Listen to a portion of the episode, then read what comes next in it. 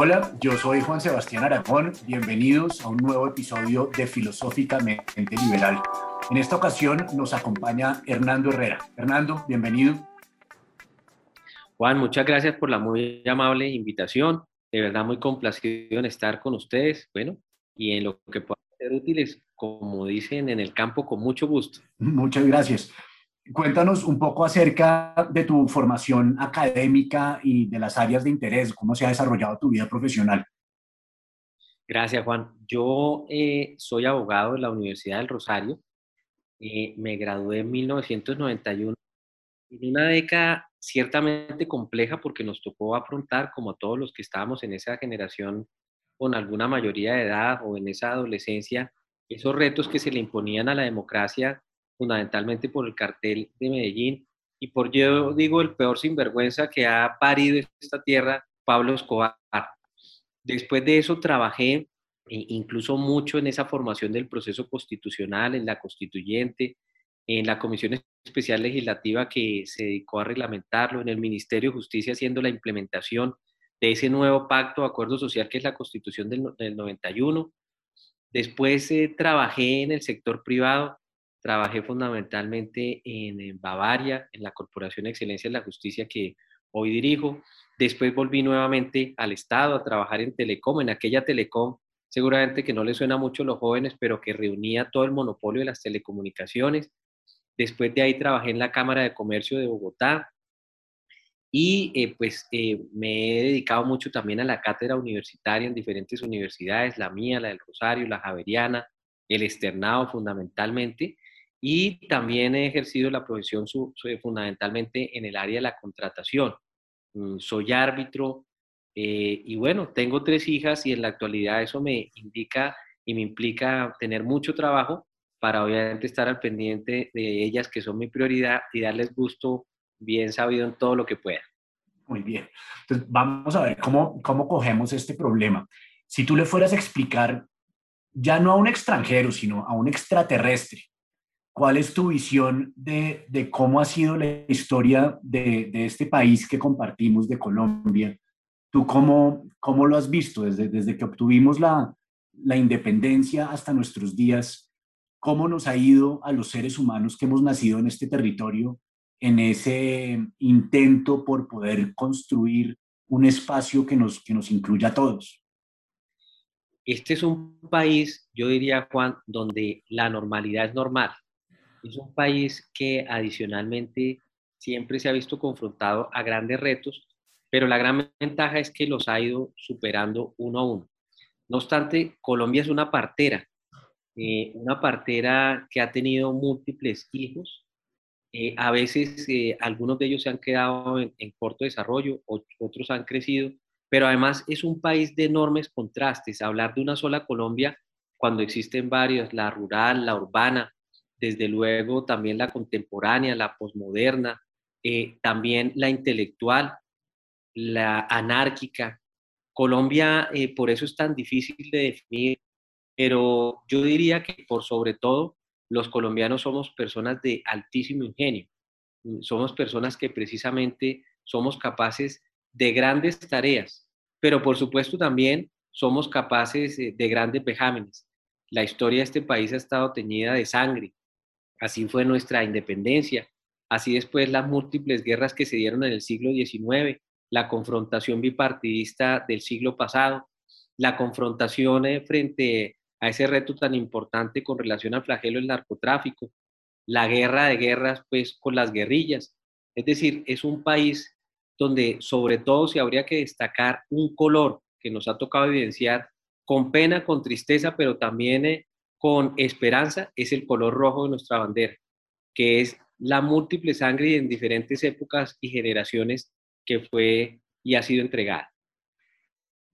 Ahí me haces pensar que una cosa que me, que me decía una de mis profesoras de actuación y era decía que uno no puede, uno no puede juzgar a su propio personaje, ¿cierto? Si, si a mí me llamaran a interpretar a Hitler en una película, yo no puedo, yo no puedo mirar a Hitler como lo veo, como, como, como un civil, sino que tengo que tratar de meterme en su personalidad y tratar de entender por qué ese personaje creía que sus planteamientos eran los correctos, ¿cierto?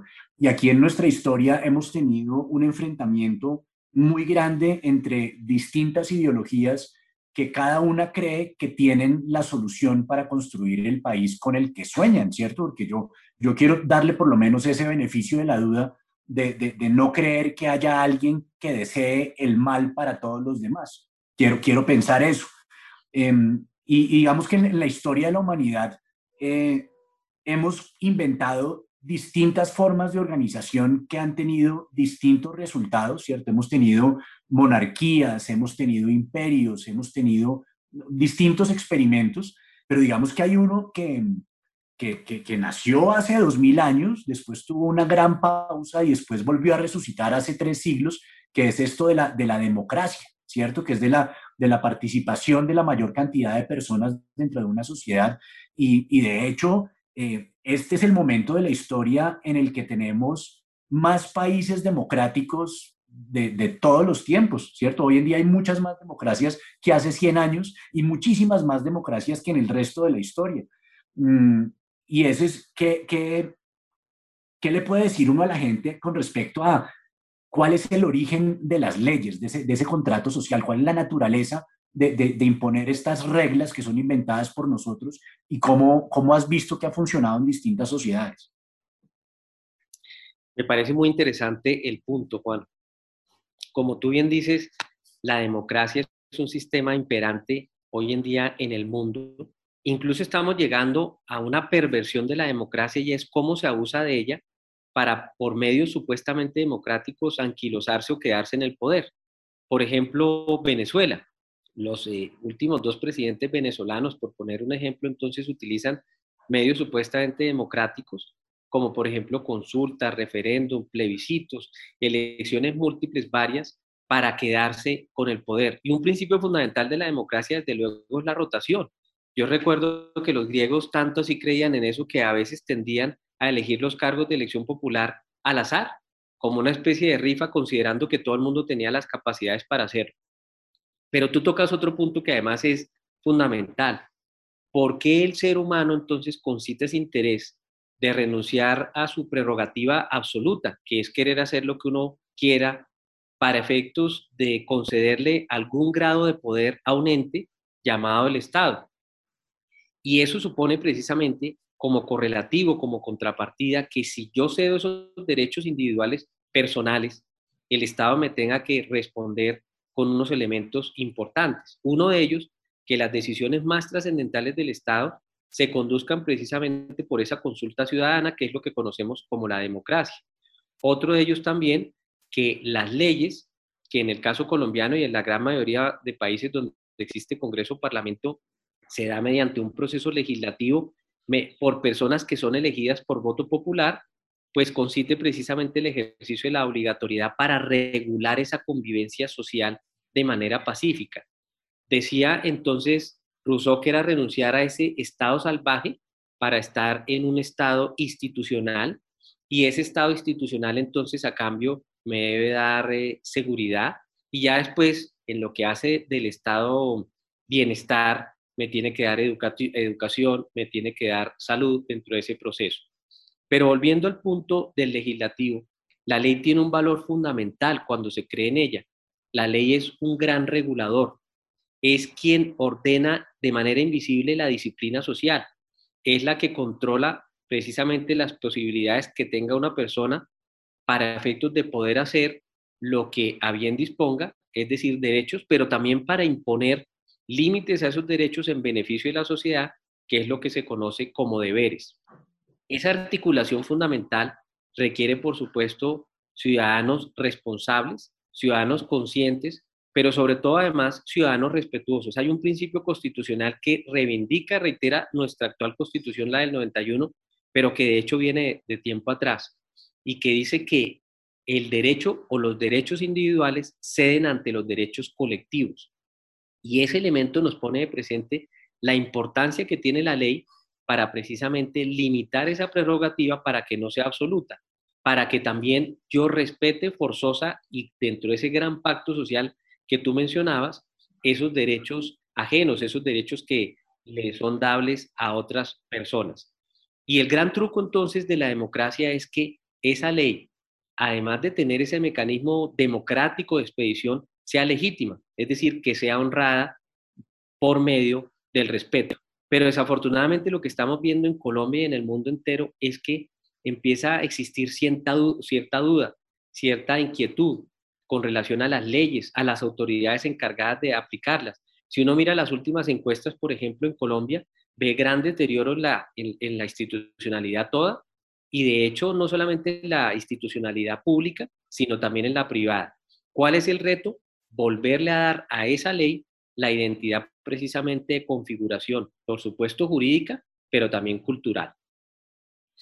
Caramba, ahí tocaste muchas cosas que yo quiero preguntar, porque hablaste de conceptos como la educación, como el respeto, como la confianza, que me parece que son fundamentales. Pero quiero preguntarte porque mi opinión es que ninguna, ninguna de esas palabras surge de manera espontánea en el individuo, ¿cierto? Esto, esto requiere un marco de formación y un marco experiencial que, que, permita que, que, esas, que esas reglas que nos hemos inventado eh, cobren vida, ¿cierto? Yo, yo hace rato, y lo, lo he mencionado eh, varias veces en este programa, es que tengo un aforismo para definir a Colombia y es que Colombia es un país donde se le aplican algunas leyes, algunas veces, a algunas personas. ¿Cierto? Entonces, yo siento que esa, esa falta de, consistencia en la aplicación de la ley en la vida cotidiana hace que, que nosotros, los individuos, empiece a surgir un, un eh, mecanismo de defensa de, de sálvese quien pueda, porque porque esta vaina es un desorden y empieza, eso me parece que es un sistema de incentivos para, para un, un comportamiento muy egoísta. Mm, yo siempre uso también de ejemplo algo muy sencillo, un, marco normativo que es muy sencillo y es las normas de tránsito, ¿cierto? Entonces tenemos unas normas de tránsito que, que, en algunos casos uno dice, bueno, ¿y esta norma de dónde viene? Yo, pues yo no sé si tú manejes cotidianamente en Bogotá y, no sé si tomes una avenida, por ejemplo, como la avenida Circunvalar, por nombrar un ejemplo, y el límite en esa avenida es de 30 kilómetros por hora. Es un límite que yo, por hacer el experimento, confieso que no lo hago siempre, pero un par de veces por hacer el experimento, lo he acatado. He manejado a 30 kilómetros por hora y primero he sido el único que manejo esa velocidad. Es más, tengo, tengo videos he puesto en el, en el aparato este que uno pone en el tablero del carro para poder grabar y, y, he visto cómo todo el mundo me pasa al doble de la velocidad, incluyendo la misma policía, y nadie respeta eso. Entonces, yo siento que ese es, ese es como el primer momento o, o la señal de prohibido parquear, ¿cierto? Tenemos una ciudad que está tapizada en señales de prohibido parquear cuando pues la experiencia dicta que eventualmente uno se tiene que bajar del carro a, a hacer mercado, a dejar el niño en el colegio, a, ¿cierto? a entrar, o sea, hacer una cantidad de vueltas. Entonces hay como unas leyes que como que no guardan, no guardan lógica, no guardan coherencia con la forma en que nosotros queremos habitar el espacio. Y yo creo que desde ahí se vuelven, esas normas se vuelven, se empiezan a volver paisaje y, y, las nuevas generaciones crecen con esa sensación de que las normas pues no tienen mucho sentido y uno, y uno lo ve eh, a lo largo y a lo ancho de nuestra sociedad, ¿cierto? Entonces, eh, la gente que tiene escoltas hacen lo que se les da la gana. Eh, muchachos se cuelan en Transmilenio, hasta en bicicleta. Yo ahora que estoy montando mucho en bicicleta me doy cuenta que los bogotanos montan bicicleta como manejan carro, que es de una manera totalmente agresiva e irrespetuosa con los demás. Entonces llega un semáforo, hay un semáforo en rojo, hay alguna gente que para detrás de la raya y vienen pasando otros que vienen de atrás y, se pasan hasta adelante de la fila y se cruzan el semáforo y hacen una cantidad de cosas irresponsables. Entonces hay, hay como una, hay una palabra para eso, que creo que es la anomia, ¿cierto? Entonces somos, somos, somos un pueblo que, que como que no hemos estado muy acostumbrados a, a, regularnos a través de, de, de, las leyes que formulamos. Juan, primero voy a hacerte una confesión.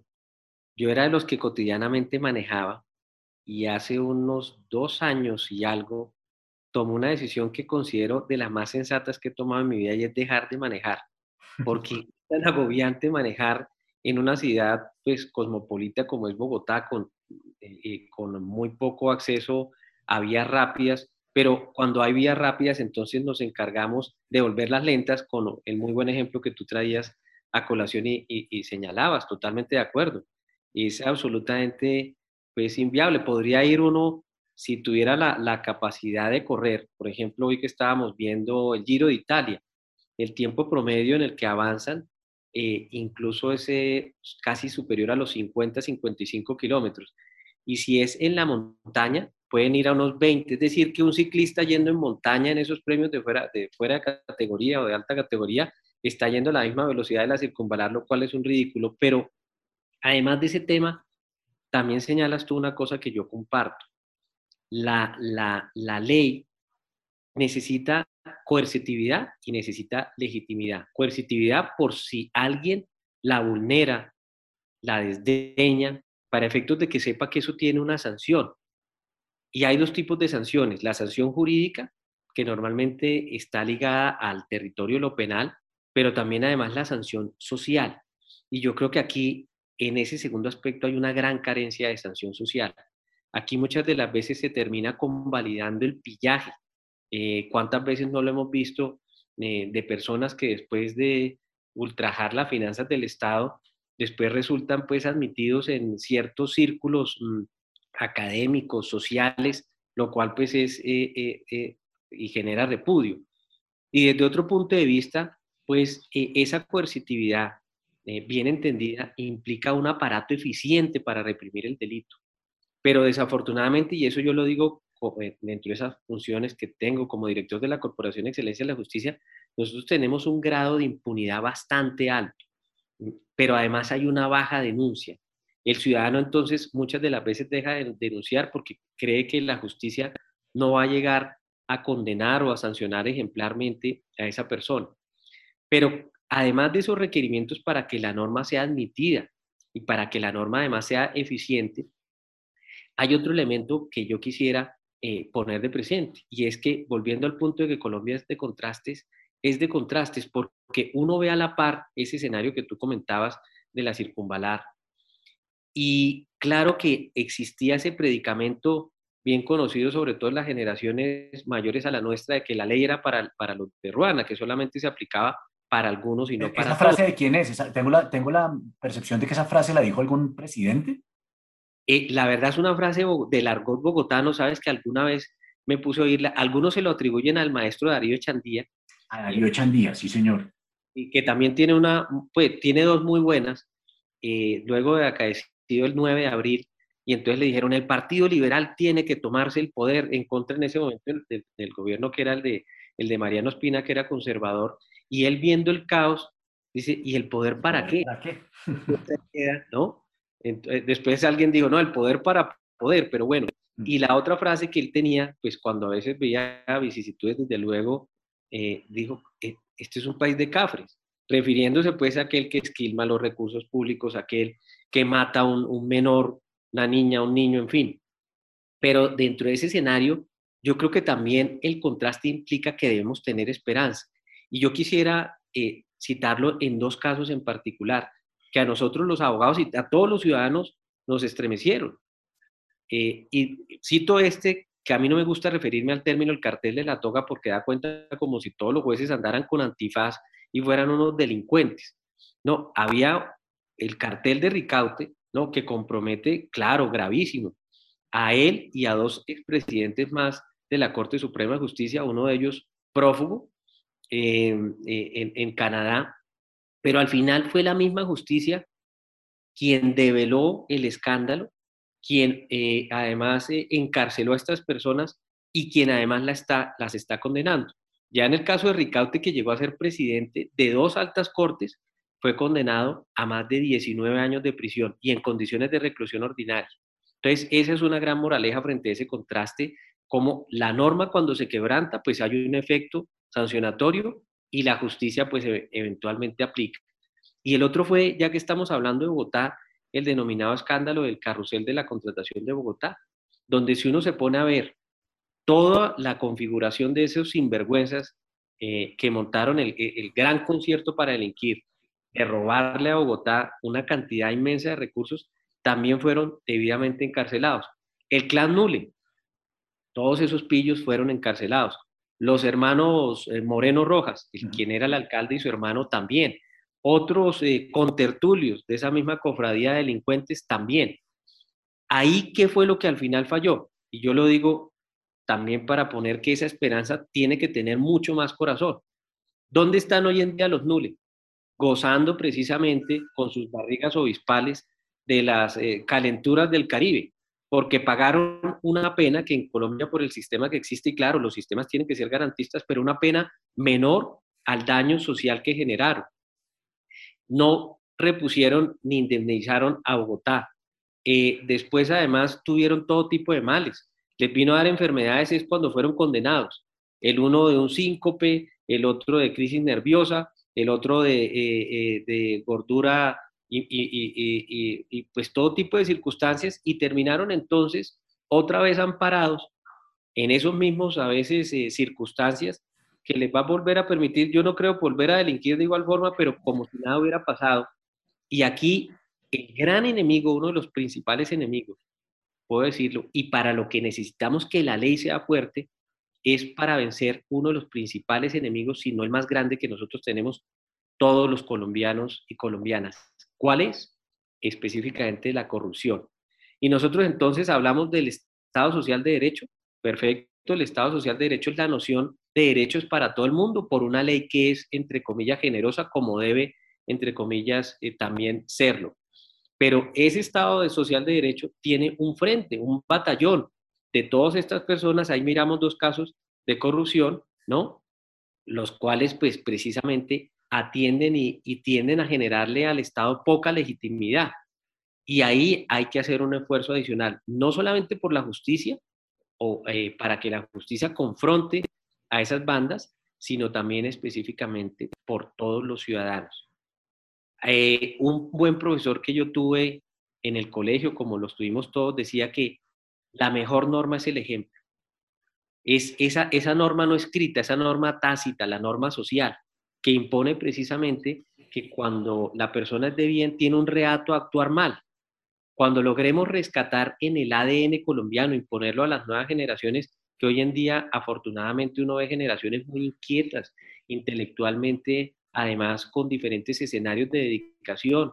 Creo que son además generaciones eh, eh, más prósperas que las nuestras porque nuestras generaciones cargaban con una cuota de pasado grande y de alguna forma a veces se resignaban a su futuro. Aunque debo decirlo para aquellos que estuvimos en la generación de la séptima papeleta, como lo estuve yo, que ese fue un punto también de partida para este país que ya se le empieza a entregar a los jóvenes. Un país más incluyente, ¿no? Un país en el cual además ya no existen dos partidos políticos, sino que existen más de diez. Un país en el cual ya no hay, como pasaba antes, tres, cuatro candidatos presidenciales como pasaba hace 30 años, sino que hoy en día tenemos más de 40. Un país donde en sus corporaciones públicas están representados afrodescendientes, indígenas, eh, personas pues que también tienen y, optan por otra opción sexual, ¿no? Y toda esa serie de composición nos obliga a pensar que este país, así con todo coyunturas difíciles que a veces advirtamos, puede ser un mejor país a futuro que el que fue sobre todo nuestros abuelos, que el que fue de nuestros papás y que medianamente nos tocó a nosotros. Quiero, quiero que nos hables un poco más acerca de ese momento de la historia que me parece muy interesante y muy relevante, sobre todo para lo que estamos viviendo en estos días en Colombia, y es cuáles fueron los antecedentes para que se generara ese movimiento estudiantil de la séptima papeleta, cuál era ese, ese digamos, marco jurídico y constitucional que ustedes encontraron y que, y que vieron oportuno cambiar y, plantear una, una, una, asamblea constituyente, cosa que va a pasar ahora en Chile y que de lo que uno lee, incluso en estos tiempos turbulentos que estamos pasando en Colombia, incluso hay un consenso en que, en que no queremos cambiar la constitución del 91, que lo que queremos al contrario es que, es que se aplique con mayor vigor. ¿Cuál, cuál fue esa historia de, de, ese, de, esos antecedentes a la Constitución del 91? Juan, y, y, es muy importante el punto que tú tocas y por el que me preguntas, porque precisamente este año se están cumpliendo 30 años de expedida la Constitución del 91. y dijéramos que habían unas variables fundamentales eh, que fueron el cultivo y que sirvieron para, para que ese movimiento estudiantil tuviera creces, sobre todo muy rápidamente. Y cuando uno le toma la foto al, al país de finales de la década de los 80, encuentra entre los años 88 y ese fatídico año 89, un año en el que fueron asesinados cinco candidatos presidenciales de diferentes movimientos, pero uno en particular que por su símbolo marcó la generación y ese ánimo de también participar en un cambio institucional que fue el miserable asesinato de Luis Carlos Galán. Antes, claro, antes habían caído otros líderes de otros movimientos, Antequera, Pardo Leal, eh, Bernardo Jaramillo, eh, Pizarro, obviamente, pero no se veían las repercusiones eh, cuando por una sencilla razón, porque Luis Carlos Galán además encarnaba un mensaje de renovación muy importante y de confrontación eh, frente al narcotráfico, frente a Escobar y frente a la corrupción. Entonces era un símbolo. Cuando mataron a Luis Carlos Galán no mataron a una persona, mataron un símbolo y además un símbolo de la juventud de aquel entonces. Ese es el primer escenario. El segundo, la constitución de 1886 preveía un solo mecanismo para reformar la constitución, que era hacerlo vía el Congreso, lo cual resultaba tortuoso. La clase política muchas de las veces no estaba interesada en modificar ese statu quo y varias otras reformas ya se habían hundido. La reforma de Turbay, la reforma de López, o sea que es como si el constituyente del 86, que básicamente está encarnado en Núñez, eh, hubiera eh, cogido las llaves del cambio constitucional y, las hubiera tirado al océano en el sitio más profundo. Entonces, también había una implicación de, muy poca posibilidad de ajuste.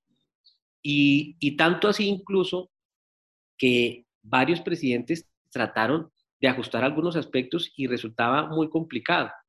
Y el tercero, nosotros sí vimos que había un raponero de calle dispuesto a robarnos nuestro futuro.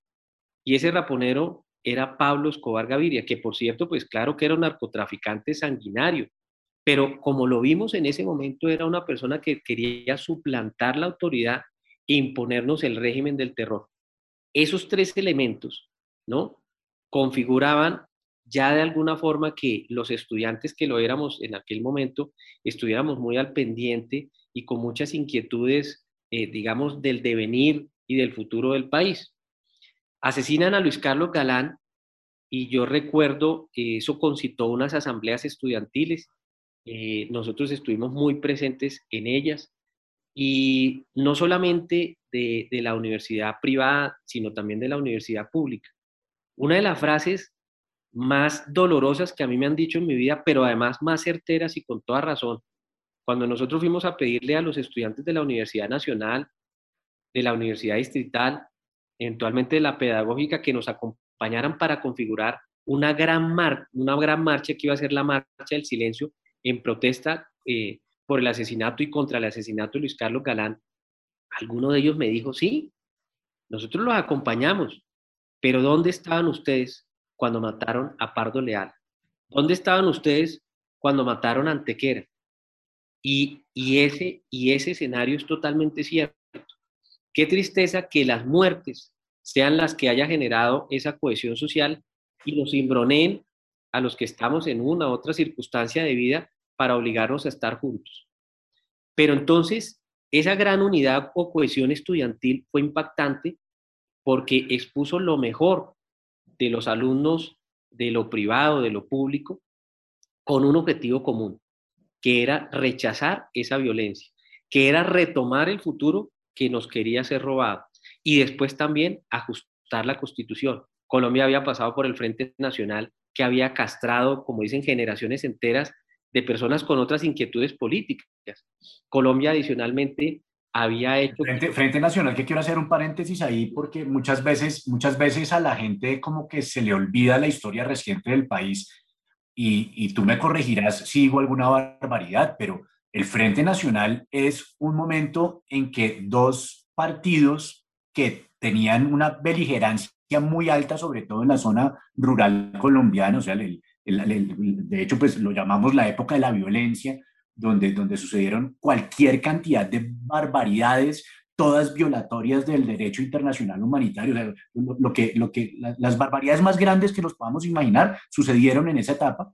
Y estas dos fuerzas llegan a un acuerdo en el cual no iba a haber cárcel, ¿cierto? No había, no había verdad, no había reparación, no había garantías de no, no había nada de, lo, de las cosas que estamos hablando hoy.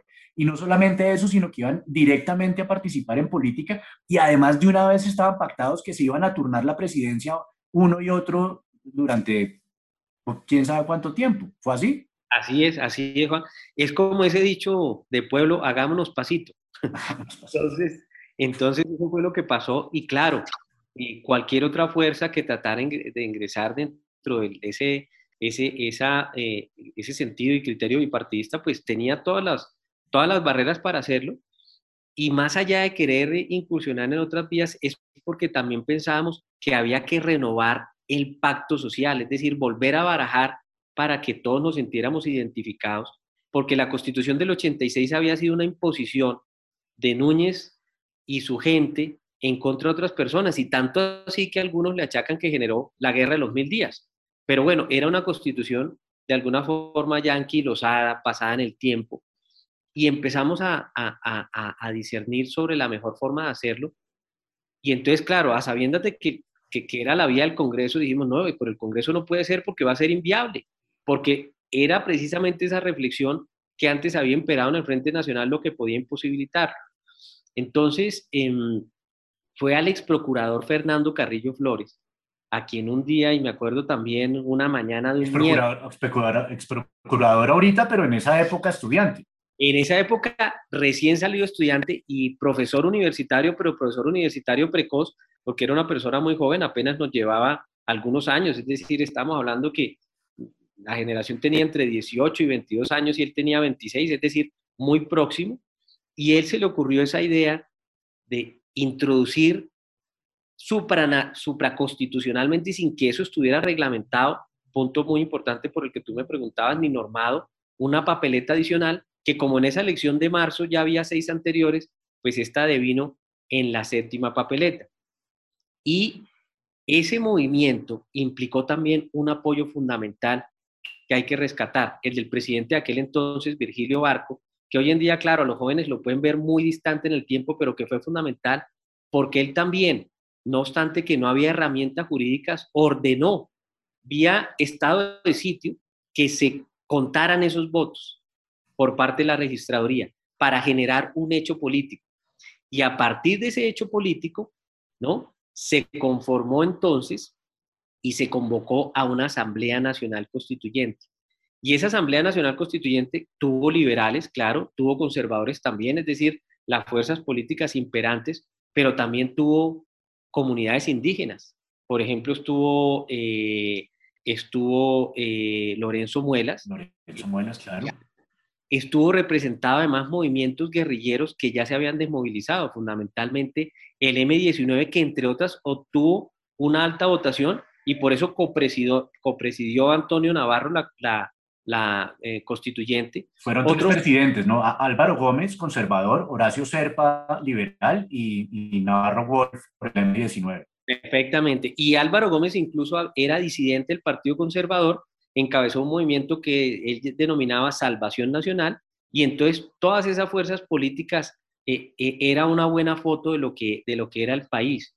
Eh, incluso dentro de esa anécdota, recuerdo que cuando el M19 conformó su lista, y eso era, digamos, un, mito urbano cierto, una de las personas que, que llamó fue a los que en ese momento eran grandes campeones o los veíamos así campeones después de los grandes logros deportivos, de volvernos a llevar un mundial.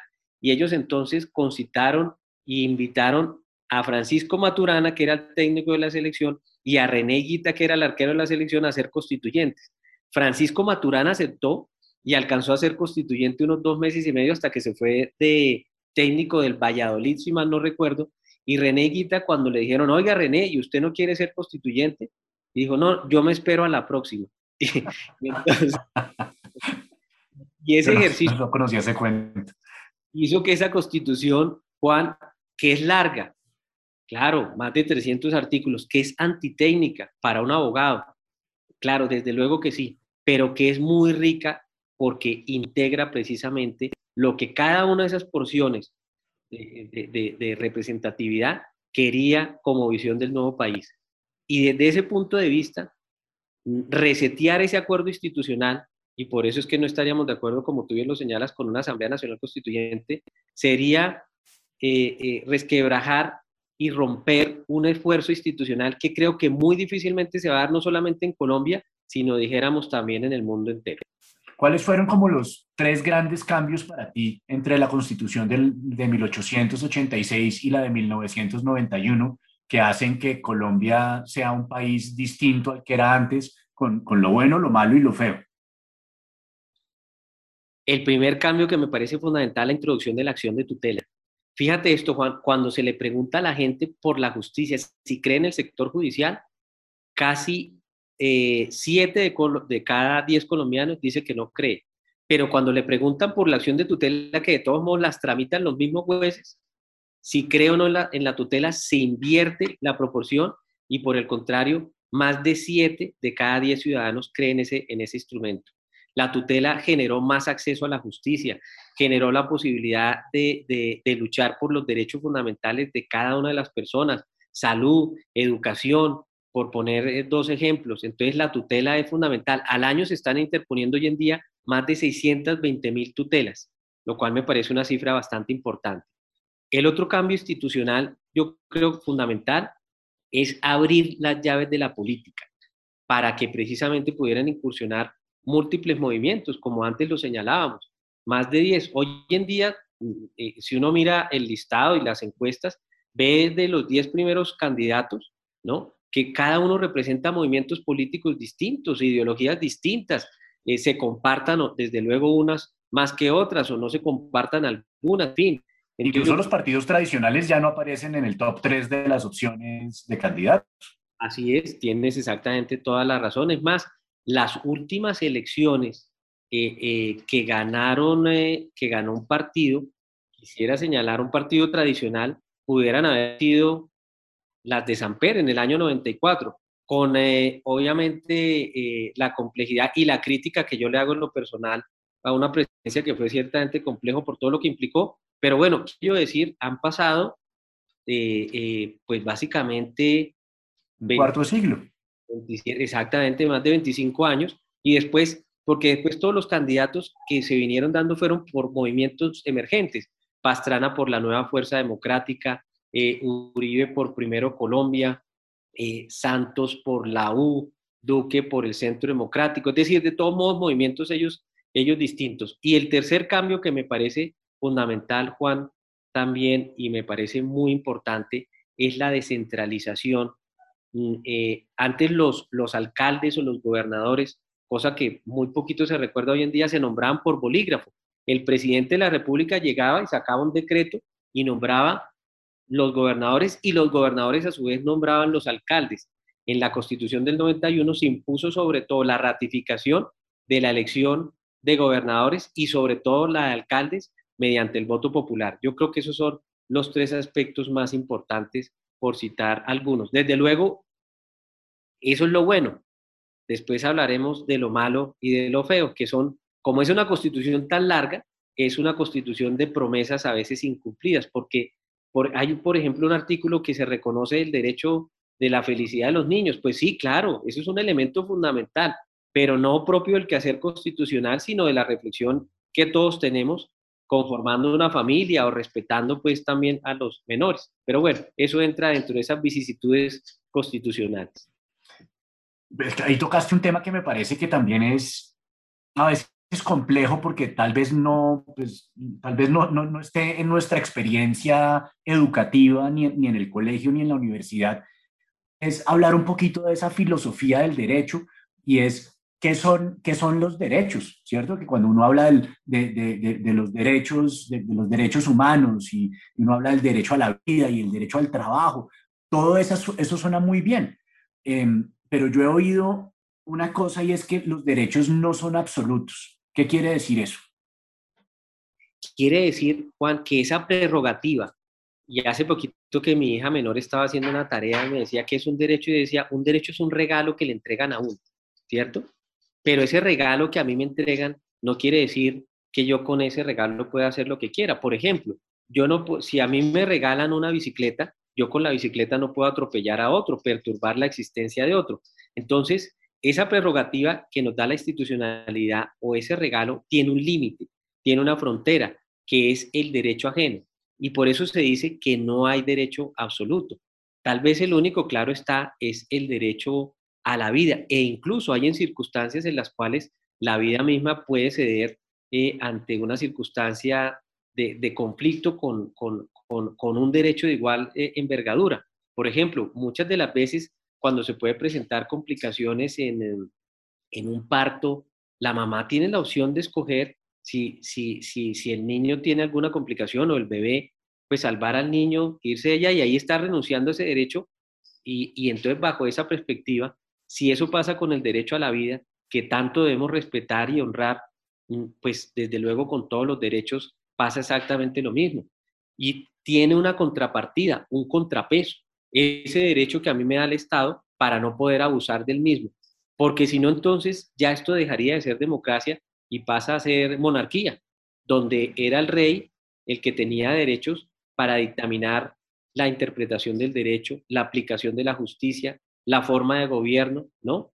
Es eh, una forma de gobierno caracterizado por el, a veces por el capricho, a veces por la arbitrariedad, pero en todo caso no por la consulta popular y que se diga que un derecho, que ningún derecho es absoluto, implica sobre todo que tiene límites. Y eso está muy bien en toda democracia y las democracias en las cuales a veces nos reflejamos como democracias importantes en el mundo, como pasa pues, con la tradición de la francesa, de la norteamericana, de la inglesa, tienen, bueno, claro, la inglesa pues tiene también un predicamento y es que tiene una monarquía pero constitucional, es decir, de todos modos el monarca se conduce constitucionalmente hablando. Pero si hablamos entonces de, democracia bajo ese bien entendido de la palabra, es entender que yo tengo una prerrogativa que tiene un obstáculo, que yo tengo adicionalmente una circunstancia que me obliga a ser responsable con ese derecho que me da el Estado para no atropellar el derecho del otro, de mi semejante. No sería, no sería como importante y necesario que, digamos que, este tipo de temas se adaptaran obviamente a, las edades y que, y que esto fuera como una, como una materia permanente en la educación desde, desde preescolar y todo el tiempo en la primaria y todo el tiempo en el bachillerato y luego en la educación superior, donde, donde los ciudadanos pudiéramos tener esa, esas nociones, digamos, como, como de la filosofía del derecho, para que, para que esas normas empezaran a habitar en nosotros de una, de una manera más natural. Y Juan, y es un muy buen punto también el que tú tocas, porque yo creo que nos hemos equivocado en la forma como cuando se da esa, esa materia, esa cátedra, eh, eh, la metodología con la cual se da. Entonces, denominada democracia, instituciones políticas, en fin. Y yo recuerdo, por ejemplo, eh, en mi colegio cuando la vi en cuarto de bachillerato, eh, que tiene obviamente hoy, en día otra nomenclatura, pero era una materia donde fundamentalmente tocaba aprenderse de memoria esa, esa entelequia jurídica. Y si, la norma, si la constitución que es norma de normas, si las demás que son fundamentales se enseñan a los niños y a las niñas así, pues se, se va a enseñar con una capacitación obligada y no de aprensión como debería ser. Entonces, comparto tu apreciación que esa eh, materia o esa sustancia, para hablar mejor en términos generales, debería estar circunscrita a todo el crecimiento eh, de capacitación y de preparación del ser humano, eh, pero con una metodología que implique precisamente esa debida apropiación, para que el ciudadano del común sepa cuáles son sus derechos, desde luego sepa cuáles son sus deberes, sepa cómo se los puede exigir debidamente a la autoridad pública y sepa de todos modos algunos elementos que me parece que son fundamentales dentro de una democracia. Y es ser consciente de ese gran poder que tiene, el poder de elegir, e incluso un correlativo, el poder de ser elegido. Pero con, eh, vuelvo y repito, con una metodología interactiva y si se quiere mucho más agradable que como tradicionalmente se ha dado cuando se da esa sustancia, esa materia. había, creo que es Platón en la República que, que hablando de los distintos sistemas políticos, él hace una, una crítica de la democracia y dice que la democracia tiene un problema y es que los políticos, con tal de, de ganar el, el, el voto de, de, del pueblo, necesitan decir no lo que el pueblo necesita, sino lo que el pueblo quiere oír. Y, y que, eso, que eso es un peligro que yo creo que, que pues es imposible que sea más evidente que, que en nuestros días, y es esas, esas, esos, esas cámaras, esas cajas de resonancia donde se empiezan a, a, a como a consolidar unos, unos discursos que, que, a mí me preocupa mucho porque en, la, en, las en, las discusiones que yo oigo, a mí me parece que, que este fuera un país de tuertos, ¿no? donde, donde la mitad de la gente está viendo por el ojo derecho y la otra mitad de la gente está viendo por el ojo izquierdo. Y, y, y no ve uno mucha gente que realmente esté viendo toda la realidad y doliéndose toda la realidad. Y sobre todo una cosa muy importante es, siento que muchas veces estamos tan preocupados por encontrar un culpable que no tenemos tiempo de pensar en una solución. ¿Qué opinas tú? Juan, me parece que la analogía tuya es perfecta y eso es lo que está pasando. Estamos mirando cada uno por un solo ojo, desde luego que sí, y desafortunadamente esa polarización pues va en contra de cosas que nos deberían unir. Hay países donde también se presentan esas mismas confrontaciones, pero hay unidad sobre unos elementos importantísimos, eh, eh, como por ejemplo el tema de la conducción de las relaciones internacionales, como por ejemplo la forma fundamental como opera el Estado. Pero esa polarización lo que a veces nos conduce y nos ha llevado es no solamente a ver con una, con una determinación propia, sino a desconsiderar lo que piense el otro, a pensar que lo que piensa el otro es equivocado, es ridículo, es absurdo o es despreciable. Y desde otro punto de vista, tú señalas una cosa que también es muy cierta y, y, y tiene ese, ese antecedente en, en, en, los escritos de Platón. Y después se referencia cómo además la política es eh, el arte también de convencer, pero de convencer con diferentes tipos de herramientas. Leí hace poquito cómo se originó esa idea del candidato producto, ¿no? Que es no solamente el que pone de manifiesto a la gente y le expresa lo que él quiere oír, sino también cómo se le maquilla para que ese producto pueda ser fácilmente comprable. Y eso tiene el antecedente de un debate presidencial muy interesante en los Estados Unidos que se da entre John F. Kennedy y Richard Nixon. Eh, eh, advierto, si yo hubiera estado en los Estados Unidos, yo también hubiera votado por John F. Kennedy, independientemente de lo que voy a comentar. Pero Richard Nixon estuvo preparándose para ese primer debate televisivo de manera extensa, eh, eh, leyendo documentos. Eh, John F. Kennedy simplemente tomó algunas notas que sus asesores le daban, se fue a la playa, se bronceó, durmió plácidamente, mientras que Nixon en tres hoteles contiguos a donde estaba Kennedy estaba pues eh, siguiendo, eh, eh, estudiando aún más, profundizando más en los conceptos que él quería transmitir. y ese día en el debate, adicionalmente, la figura de Kennedy era un hombre fresco, recién bronceado, adicionalmente em, con una muy buena transmisión, con una muy buena posibilidad de llegarle al electorado con mensajes claves, no con retaílas. En cambio, Nixon Además, eh, estaba afectada de un dolor lumbaro de la rodilla previamente que había tenido y sus eh, asesores más cercanos le pidieron que se maquillara para evitar ese color ceniciento que tenía, un grisáceo complejo. Además, llevó un traje oscuro a pesar de lo que sus asesores de imagen le decían. Y se dice que ese debate fue definitorio para que Nixon perdiera y ganara John F. Kennedy. Pero con independencia de lo que pasó ahí, de ese anecdotario, pues histórico. Lo otro relevante es que cada vez más, y lo vamos a ver ahora con esta gran agresión publicitaria en el buen sentido, vote por este candidato porque esta es la solución para un determinado problema y viene ese desideratum de las promesas incumplidas, porque muchas de las veces dicen lo que no piensan, opinan sobre lo que no saben y adicionalmente aparentan lo que no son. Así es, así es. Con respecto a eso, y yendo un poquito de lo que estábamos hablando de, de, si los derechos hasta dónde llegan es, ¿cuál es tu opinión acerca de, de la libertad de expresión? sobre todo en, momentos como estos en los que las redes sociales han jugado un, papel muy particular en, aspectos positivos y en aspectos negativos en la forma como, como se está generando la información y cómo se está consumiendo la información. La libertad de expresión, Juan, yo creo que es uno de los derechos más importantes en una democracia. La posibilidad de difundir el pensamiento libremente eh, sin repercusiones obviamente sancionatorias eh, y sin consecuencias, a no ser, ya lo veremos, con unos límites determinados. Yo creo que entonces la libertad de expresión es incluso como nació esta patria, por medio de esos ejercicios eh, de Antonio Nariño, por medio de la expresión de los comuneros en contra de los impuestos, ¿no? Es y surgió a partir de la libre expresión y ese ejercicio fundamental. Eh, yo creo que esa es una, una, posibilidad que es con natural a la democracia.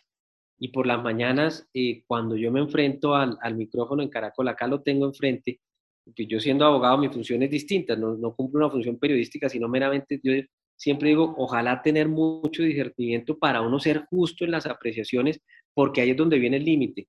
No, para que la censura no la genere ni el Estado, muchísimo menos, estando ya prohibida, sino que se la censure uno mismo, porque uno puede, con su expresión, con esa libertad que tiene de pensamiento, pues también generar daño, generar incitación, generar eh, eh, desasosiego.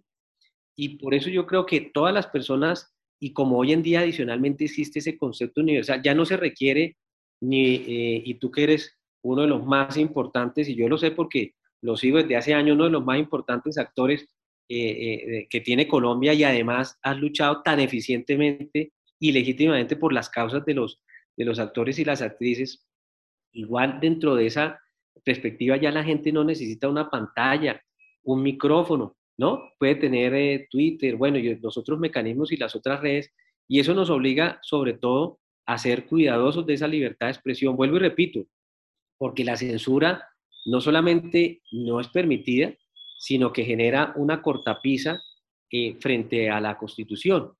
Y entonces dentro de ese escenario es mejor que ese límite, esa autorregulación, se imponga directamente por nosotros para seguir ejerciendo esa libertad de expresión. Desde luego, eso no quiere decir no criticar al que haya que criticar, claro que sí, no reconvenir al que haya que hacerlo, claro que sí, pero siempre en términos en que resulten no agrediendo la honra de la persona. Yo sí puedo decir que Francisco Ricaute es un delincuente.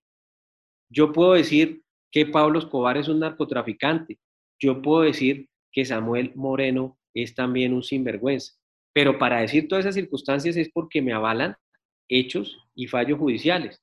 Pero si yo llego a decir que una otra persona fuera de estas tres que ya están condenadas, pues lo es, lo es, termino generándole pues un quebrantamiento al derecho ajeno que es muy importante. Y viene esa noción que tú tocabas. No hay derecho absoluto. La libertad de expresión es fundamental en el quehacer democrático, pero tampoco puede ser absoluta porque si no termina generando una agresión en unos derechos también muy válidos como son la honra y la intimidad de las personas. Yo encuentro ahí un problema, porque yo siento que la, cuando se dice que, que, que, que, además está en un artículo de la Constitución, dice no habrá censura, o sea, eso no, no, no, no, no admite interpretaciones, dice no habrá censura. Y, y cuando uno dice eh, la libertad de expresión, todo el mundo tiene derecho a pensar y creer en lo que quiera. Eso, eso dicho hasta ahí suena, suena bellísimo, suena importantísimo, pero yo siento que, que, yo siento que no es verdad y yo siento que de hecho no, no lo queremos aplicar en ese sentido y voy a poner unos ejemplos extremos para, para ilustrar mi punto y es, en televisión abierta no se puede pasar pornografía a las 4 de la tarde. Eso no es una forma de, censura. Em, hoy en día, eh, obviamente, si alguien manifiesta ideas racistas u homofóbicas, uno dice como, eh, no, para, e, eso, eso no, no, no, puedes pensar de esa manera. No, no hay como una disonancia cognitiva entre una idea que suena muy bonita en, la utopía, pero que cuando lo vemos en, el día a día, a mí me, lleva a una frase que dijo Arturo Pérez Reverte que, me parece muy interesante, y él dice, eso de decir que todas las ideas son respetables es una estupidez. Lo que es respetable es el derecho a manifestarlas. Eh, me parece muy buena la frase y claro que uno podría decir que allá hay una antinomia, ¿no? Entonces, por ejemplo, ¿por qué se puede imponer esa, esa restricción cuando precisamente se puedan vulnerar derechos de otras comunidades o de otras personas? Eh, aquí en Colombia, afortunadamente, ya desde hace un buen tiempo, diríamos sobre todos lustros, se ha incrementado mucho la idea del respeto de la expresión inclusiva. Eh, nuestra expresión siempre había sido machista, ¿no? Esencialmente de hablar de nosotros los hombres como si esto fuera una guerra tomada, valorizando el, papel fundamental que tienen eh, las mujeres en la sociedad como debe ser. Los eh, derechos del hombre. Exactamente, fíjate tú, ¿no? Entonces, a la par de eso, la constitución es mujer. Tiene esa configuración, porque viene precisamente de la configuración de cómo los griegos, los romanos, esas culturas que nos anteceden, identificaban la justicia. No la identificaban con un hombre, la identificaban con una mujer, porque la mujer tiene dentro de esas grandes virtudes ese reposo, esa posibilidad adicionalmente de discernir, a diferencia de lo que ha pasado con el hombre por métodos distintos, es más de reflexión que de confrontación, como suele pasar con el hombre. Entonces, cuando pensamos que se imponen esas restricciones de otras personas, ¿no? Eh, de, ese grupo poblacional o incluso de una persona mirada a ella misma, es para privilegiar la noción de integración de la democracia. La democracia es cohesión. Si la democracia permite el abuso del derecho, termina siendo anarquía. Eh, eh, un, famoso pues, un famoso pensador griego señalaba, Polibio señalaba específicamente que los mismos sistemas políticos tienen en su interior la semilla de su destrucción.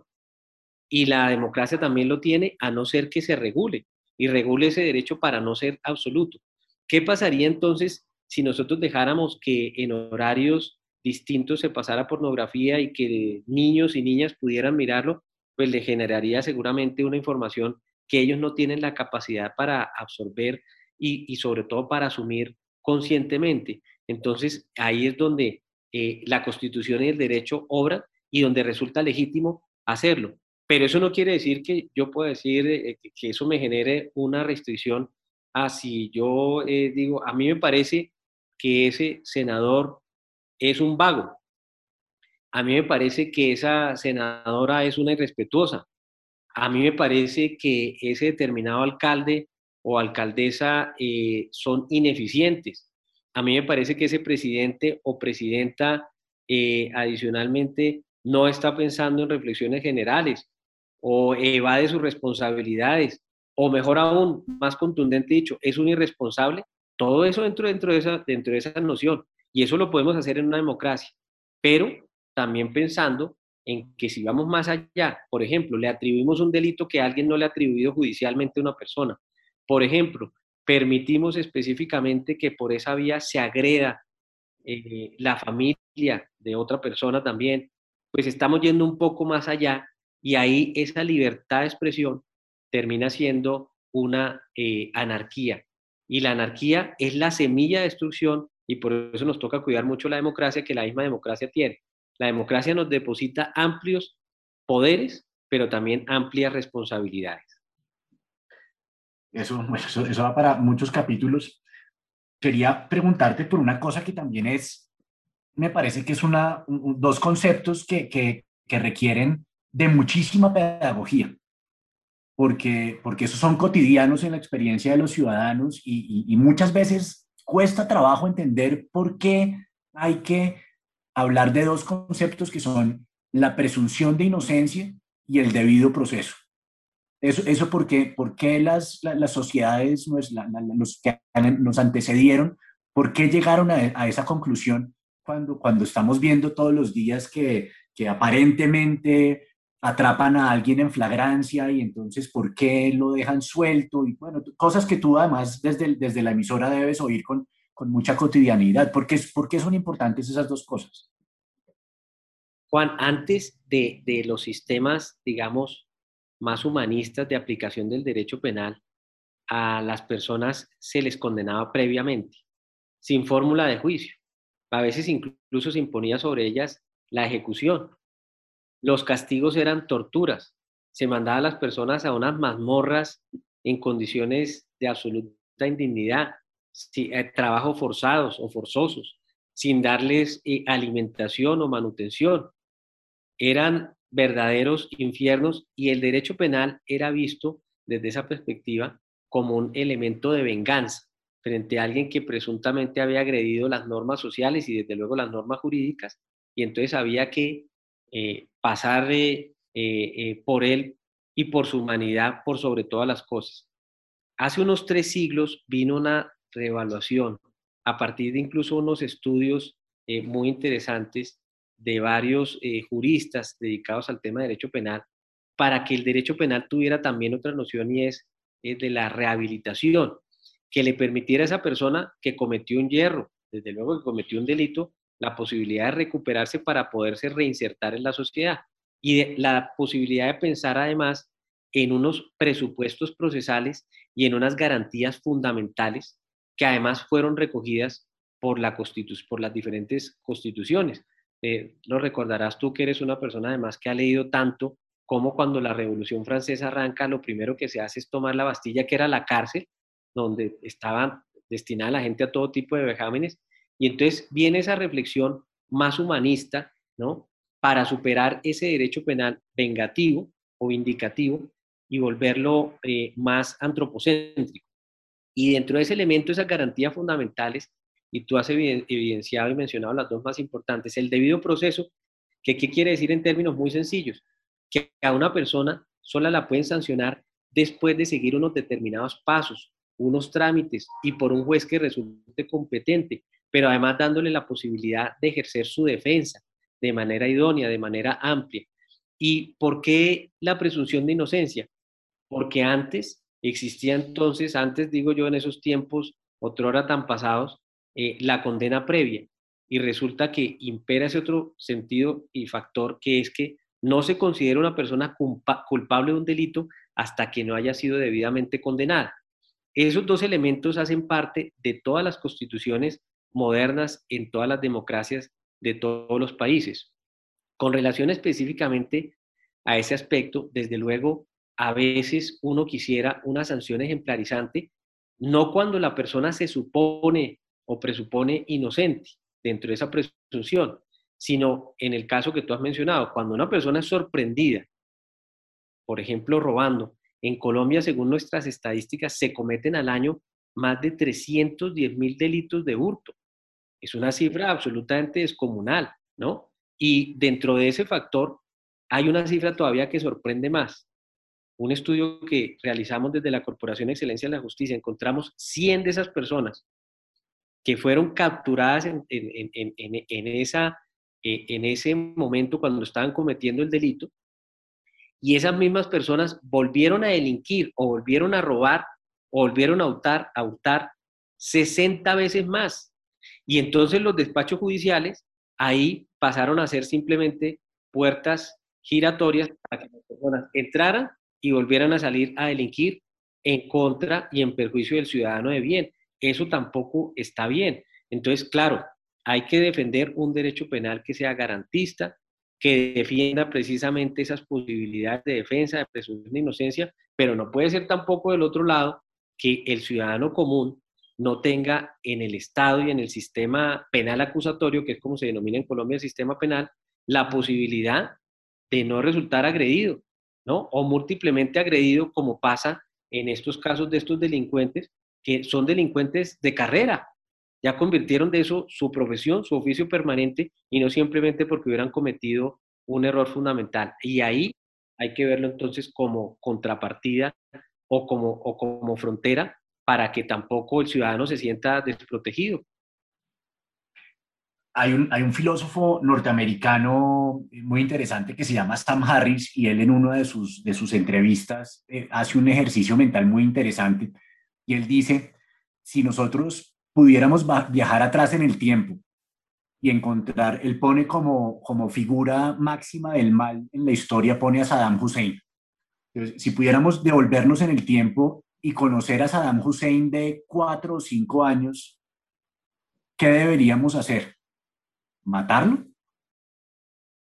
¿O tratar de cambiar las circunstancias en las que creció ese niño para evitar que se convirtiera en ese hombre macabro en el que se convirtió? Y lo pregunto es porque tengo entendido que ahora hay como una discusión muy interesante entre la justicia retributiva y la, justicia restaurativa. Y era lo que decías ahorita, y es, ¿cuál es, cuál es, la, cuál es la idea de todo este sistema del castigo y la cárcel y las condenas? Ha ido avanzando, como tú lo decías, antes a la gente la condenaban sin haberle hecho un, juicio justo, o los torturaban, o, o les quitaban la comida, etcétera, etcétera. Ahora eh, se habla de que, de que incluso el, más espantoso de los criminales debe ser tratado con, con, humanidad y con dignidad, ¿cierto?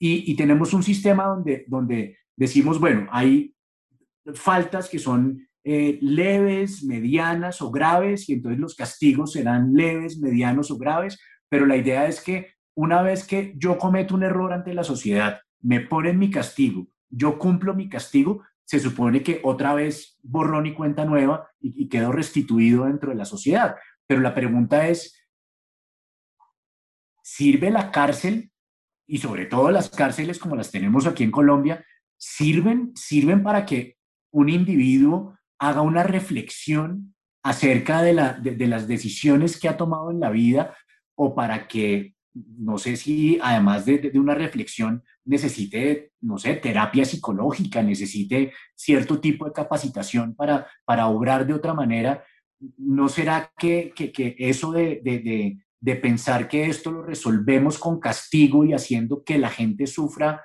eh, puede ser un, una, una solución que no está arrojando los resultados que nosotros esperamos? Sí, Juan, hay muchos, en muchos sistemas se está reevaluando el tema de la cárcel. Eh, porque implica sustraer a la persona de la sociedad, desde luego. Claro, hay delitos de delitos. Eh, eh, en el caso, por ejemplo, de un violador masivo, y cuando a veces de manera miserable ese delito es contra los niños, pues es, es, difícil pensar que esa persona entonces pueda seguir libre, porque además tiene ese comportamiento de manera serial. Pero si, si hablamos más allá de ese caso en materia general, sí tenemos componentes que conspiran para esa buena rehabilitación. En el caso colombiano tenemos, por ejemplo, hacinamiento carcelario, eh, que es superior al 55%. Mm, en, las casas, en las casas fiscales el hacinamiento es un poco menor, ¿no? Eh, sí, totalmente, claro.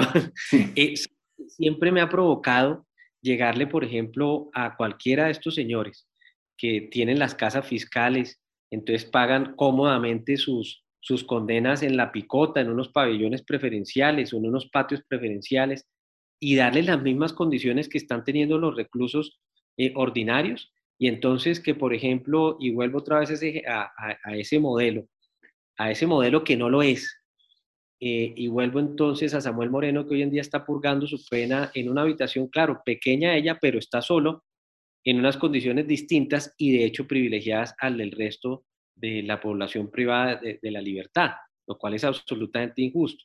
Pero volviendo a ese tema, hay congestión o sobrepoblación de las cárceles, entonces tenemos que configurar y ver qué vamos a hacer. De otro lado está el tema de la gestión. El IMPEC tiene más de 60 sindicatos. Es como si fuera, y yo soy defensor y me parece que está muy bien la creación de sindicatos, pero no puede ser, ¿no? Que, se tenga un sindicato prácticamente por cada guardia penitenciario, porque eso afecta precisamente la debida coordinación, entre otras, también de ellos, ¿no?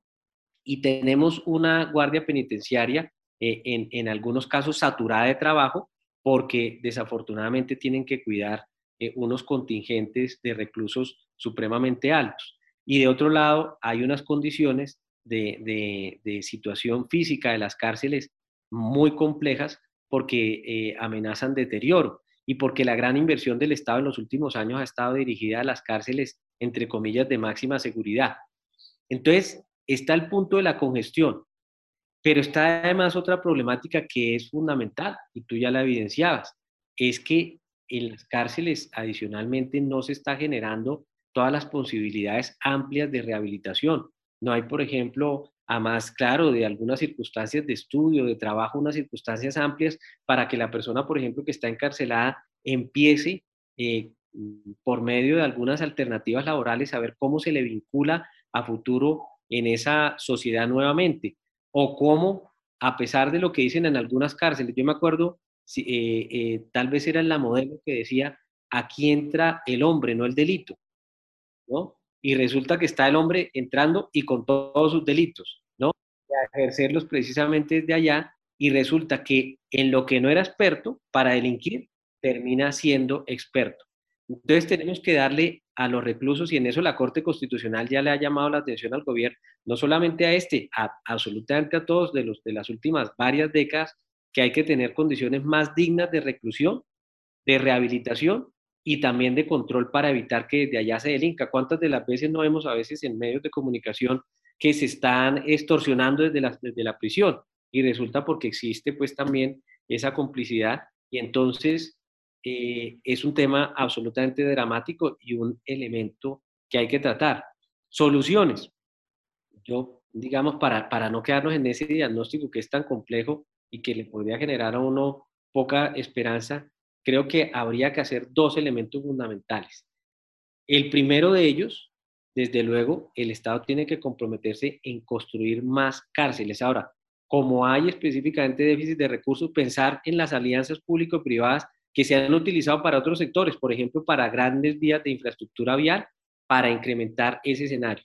Y lo segundo, para no pensar que todo tipo de conducta irregular tiene que conducir a la cárcel, ¿no? Sino que pueda eh, purgarse con trabajo social, con trabajo comunitario, desde luego en aquellos delitos que se consideran delitos menores, es decir, que no generan tanta afronta la sociedad. Bueno, esto ha sido una, una, una, charla interesantísima que ya vamos a ir cerrando, pero yo quiero hacerte dos últimas preguntas.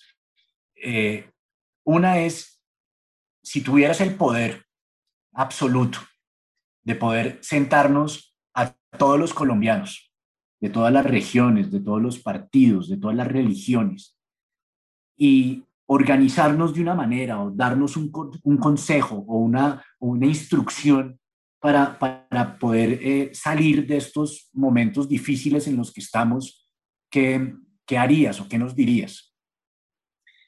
Volviendo a, a, esos dichos colombianos tan buenos, tal vez se le atribuía también al maestro Darío Chandía ese dicho de echemos más, le, echemos más lengua y menos bala.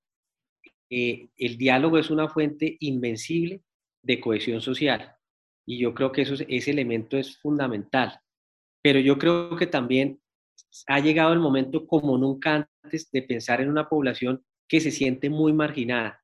Nosotros hemos hecho, digo, como o el Estado colombiano ha hecho reformas para privilegiar eh, eh, segmentos de la población, pero hay un segmento de la población que no se está sintiendo integrada, que son nuestros jóvenes, una tasa de desempleo juvenil que supera el 30%, unas condiciones precarias también de, de diferencia sustancial entre la educación pública y la educación privada. Creo que ahí pasa gran parte de la solución. Tenemos que empoderar a nuestros jóvenes y yo creo que ese elemento es importantísimo. Los jóvenes hay que verlos precisamente como hacedores de futuro, pero no solamente cuando les entreguemos a ellos, sino es que ya las tienen las banderas institucionales de este país, sino como hacedores de presente. Y gran parte del tema pasa en la medida en que articulemos más a los jóvenes con igualdad educativa, con posibilidades amplias de participación en las decisiones que nos incumben a todos. Muy bien, muy bien, estoy totalmente de acuerdo. Y la última, Hernando, agradeciéndote este espacio maravilloso, es ¿qué libro te gustaría que la gente estuviera leyendo en este momento? Eso es una muy buena pregunta y claro, yo no como, como, como abogado, entonces se me vienen 10 nombres, todos ellos, eh, o libros eh, jurídicos, ¿no? Pero entonces pasa uno a ser personaje no grato y usted no me vuelve ¿cierto? Entonces, eh, yo creo dentro de eso que hay un libro que hace poco leía, que no tiene que ver con derecho, aunque poco a veces le queda a uno la posibilidad de leer libros extrajurídicos, y es un libro literario, Orgullo y Prejuicio, porque nos indica y nos muestra el papel de la mujer en esa sociedad victoriana de, de la Inglaterra de finales de los 19, esa mujer se pensaba sumisa, que adicionalmente se le condicionaba a hacer una cosa, la cosificación de la mujer, que la mujer estaba simplemente hecha para, para hacer bodega de hijos y después para criarlos. Y entonces ver cómo eh, una de ellas en particular empieza a, sublevarse de ese, de ese, entre comillas, orden, de esa irregularidad establecida, me parece que es benéfica, porque volviendo a otro factor que es fundamental es aprender a respetar más a nuestras mujeres. Cuando uno mira las estadísticas de agresión sexual, el 89% de las víctimas de agresión sexual son mujeres y el gran porcentaje está entre los 18 y 30 años. A mí me causa desasosiego total y por eso cito ese libro porque es el papel de la mujer que no debe nunca volver a ser o que queremos los hombres que sea para buscar una mujer que reivindique sus, sus derechos. Pero yo creo que el país no puede quedarse en el hacerle reconocimiento a las, mujeres por leyes, a esas mujeres víctimas. La ley Natalia Ponce de León, la ley Rosa Elvira Celi. No, la mujer hay que verla dentro de ese papel y por eso yo quisiera recomendar ese libro literario que nos muestra una cosa que fue y que nunca más debe volver a ser, y es la cosificación de la mujer. El respeto y la inclusión en la sociedad. Perfecto. Hernando, muchísimas gracias por, por, este, por este tiempo y, espero que, que, tengamos la oportunidad de, de conversar muchas más veces en el futuro. Muchas gracias, Juan, a ti por la invitación. Un abrazo grande y desde luego a toda tu muy gran audiencia. Muchas gracias. Hasta la próxima. Hasta la próxima.